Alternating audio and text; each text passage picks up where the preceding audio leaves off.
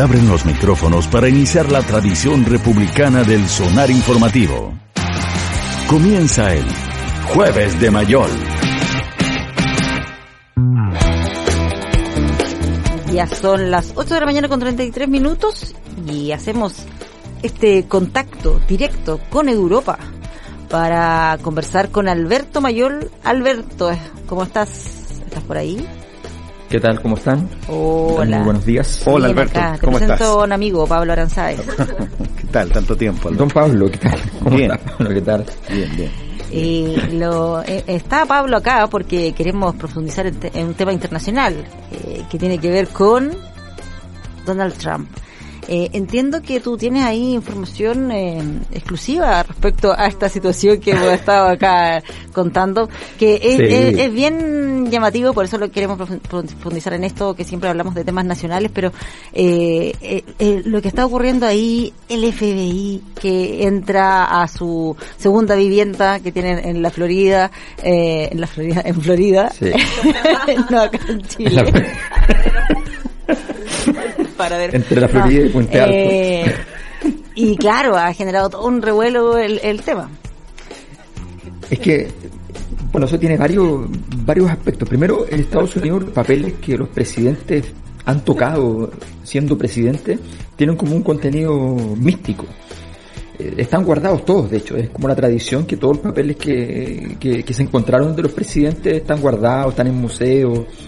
Hay un papel de John Kennedy diciendo, escribiendo en un papel en una reunión con economistas, no entiendo nada, ahí está pegado en el museo, o sea, son cosas que les importan. Y, se sabe que de un modo muy poco prolijo, antes de irse del gobierno, eh, se encontró a Donald Trump metiendo, tapando un water, digamos, con papeles. ¿ya? Y luego eh, se le encontró llevándose unas 15 cajas de papeles eh, a su a una de sus propiedades en, en Florida justamente que es donde se fue a hacer la, la revisión por el FBI que no está claro por cuál de las causas que tiene Donald Trump con la justicia es porque tiene una causa por parte del Estado de Estados Unidos por el asalto de sus partidarios al Congreso, tiene una causa por el fiscal general de, de Colombia por malversación de fondos eh, cuando juró en el cargo, Eh, tiene otra por el fiscal de Manhattan por el fraude eh, de la organización Trump, su- su- sus empresas, eh, su family office, digamos. Eh, está, tiene otra por el distrito de Westchester que también eh, por la misma razón. Por la SEC, la famosa reguladora de la bolsa en, en Estados Unidos, que por violaciones a, la- a las regulaciones, cuando salió a bolsa su, su red social.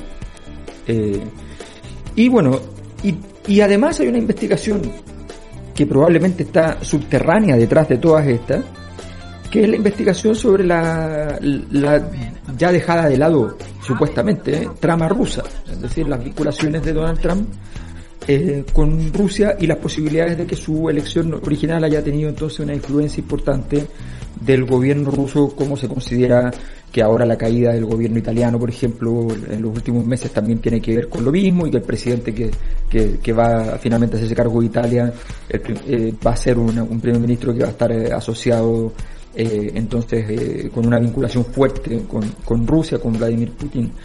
Entonces, el, tema es relevante, es relevante en, en un escenario donde, donde Trump está fuertemente en, en escena y sus casas han estado mucho en, en la, en la polémica. Hay una anécdota que, que no es tan interesante, pero, pero es llamativa. Eh, hace dos semanas, tres semanas, eh, enterró en su, en su propiedad, en, en el, al lado del hoyo 1 de su campo de golf, a su primera esposa, su ex primera esposa, ¿no? Claro. Estaba separado de ella. Y, y la enterró allí, por tanto ese terreno pasó a, a ser un cementerio. Y eso tiene una Legalmente. consecuencia económica.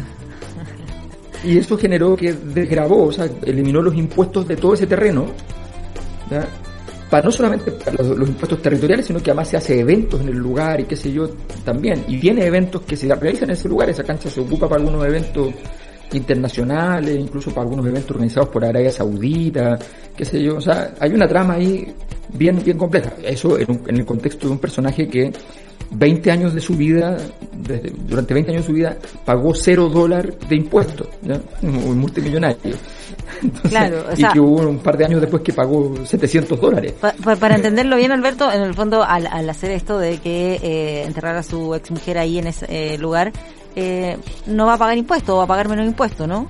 Cambia la, la naturaleza del. Sí, efectivamente, uno de los beneficios que existe es que si tú tienes un terreno que está siendo usado para para fines del cementerio, entonces todas las actividades que se realicen allí, qué sé yo, y el, y, el mismo terreno no, no, no paga impuestos. Ahora, él casi nunca ha pagado impuestos y, ha dado lo, mismo como, como les decía. Ahora, entonces está, está, toda esta trama dando vuelta en medio de un Estados Unidos que, eh, que tiene bastante interés, a pesar de que el presidente Biden parece un tipo relativamente o totalmente ido, en estos últimos días tenía que saludar a cuatro personas en un evento y, saludó a cinco. Había una persona que no estaba, pero lo saludó igual.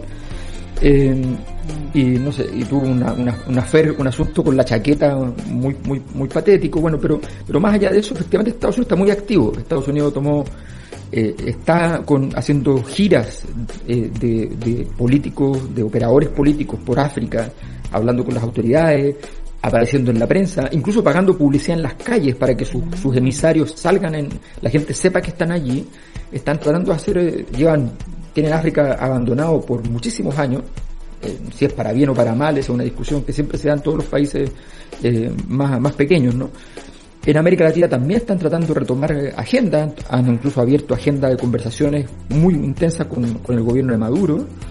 O sea, están tratando de tomar una cierta, un cierto protagonismo eh, y en ese contexto, eh, bueno, están evaluando qué van a hacer con respecto a, China, con respecto a Rusia, o sea, están, están y, tienen una postura que es distinta dentro de la OTAN respecto a lo que es Europa. Entonces, hay un, hay un escenario que es bien, que es bien complejo, bien diverso, y lo que podría unir todas estas piezas es que esta revisión de Donald Trump pudiera estar eh, involucrado nuevamente, que pareciera de nuevo la trama rusa, y si eso ocurriera, de alguna manera Estados Unidos, el gobierno actual, tendría la posibilidad no solamente de sacar del juego a Donald Trump, que es el probable ganador de la siguiente elección, eh, sino que además eh, eventualmente de generar un conflicto internacional de grandes proporciones.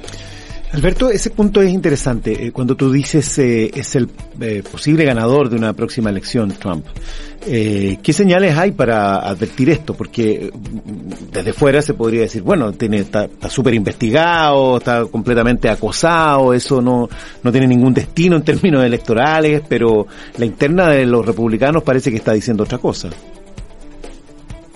Sí, eh, a nivel de los republicanos, eh, la, posición de Donald Trump es eh, inusualmente buena. Yo diría que es mucho mejor incluso que antes de la primera elección. Recordemos que él tuvo una, una, una reticencia por parte del Partido Republicano muy intensa. El Partido Republicano jamás imaginó, además, que este tipo entrando en las primarias podía ganarla. O sea, para ellos era completamente, estaba fuera del cuadro. y les costó mucho asimilarlo eh, a tal punto que importantísimos líderes del partido derechamente no lo apoyaron eh, y estuvieron dispuestos a votar eh, por el demócrata. o sea, entonces eso eso fue muy fuerte en la primera en la primera elección. Ahora da la impresión de que el, Partido Republicano asumió que su mejor carta, un poco como esa situación que pasó con Piñera y la, y la UDI después del primer gobierno, eh, que la UDI decía por ningún motivo del nuevo Piñera y después estuvieron ordenadísimos al lado de Sebastián Piñera. Ahora en general el partido está bastante eh, alineado con, con, Donald Trump y las encuestas lo, favorecen enormemente. ¿no? Su, la sensación de que, de que, de que los demócratas han descuidado la situación interna de Estados Unidos que han, permitido un conjunto de, de derechos eh, a, migrantes. Eh, en general eh, es, algo que está sobre la mesa y, la sensación de que vulneraron el espíritu más purista norteamericano, el espíritu de, lo, de los blancos protestantes, digamos, es, fuerte en ciertas zonas de Estados Unidos y esas zonas, bajo ciertas condiciones, relativamente igualadas en términos de, de, votaciones y relativamente igualadas en esta cosa que tienen los norteamericanos de los colegios electorales, que no, se cuentan los votos realmente de modo directo.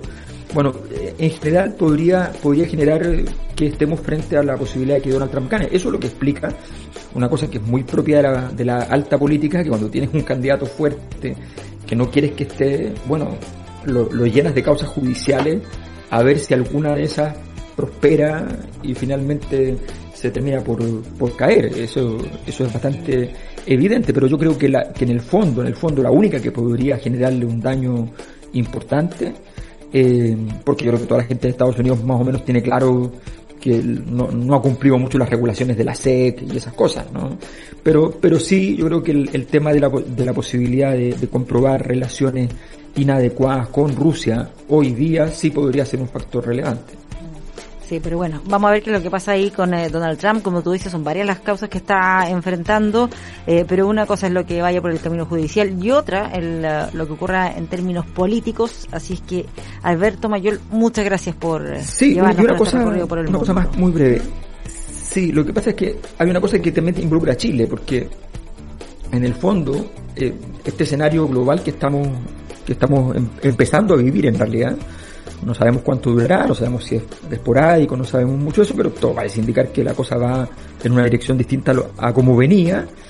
Em, ese escenario supone un conflicto más radicalizado, ya ocurrió hace 3, 4 años, eh, entre Estados Unidos y China, y de alguna manera los gobiernos del mundo, y sobre todo los países pequeños, van a tener que empezar a tomar decisiones respecto a que se quedan más cerca de su socio político, en el caso chileno, por ejemplo, el socio Estados Unidos como socio político es muy importante, eh, o su socio principal comercial, que normalmente para todos los países del mundo, normalmente es China. Eh, y esa, esa tensión, cada una de estas potencias la va a usar, y por tanto, este, este mundo en el cual los chilenos decíamos, ah, hacemos un poquito con Estados Unidos, un poquito con China, un poquito por aquí, un poquito por allá, y todo se podía hacer al mismo tiempo, eh, está claro que va a ser cada vez más difícil. Ya le pasó a Sebastián Piñera, que quiso hacerse el lindo con unos y con otros, y los norteamericanos le mandaron un emisario a decir, oye, con China no, o sea, ten cuidado, tú trabajas con nosotros y, y eso tiene que estar claro. Eh, de momento Chile políticamente ha estado, recordemos que Rusia, eh, Rusia está siendo apoyado por China en la guerra, eh, y, Chile ha manifestado una relación de apoyo al mundo occidental en este proceso.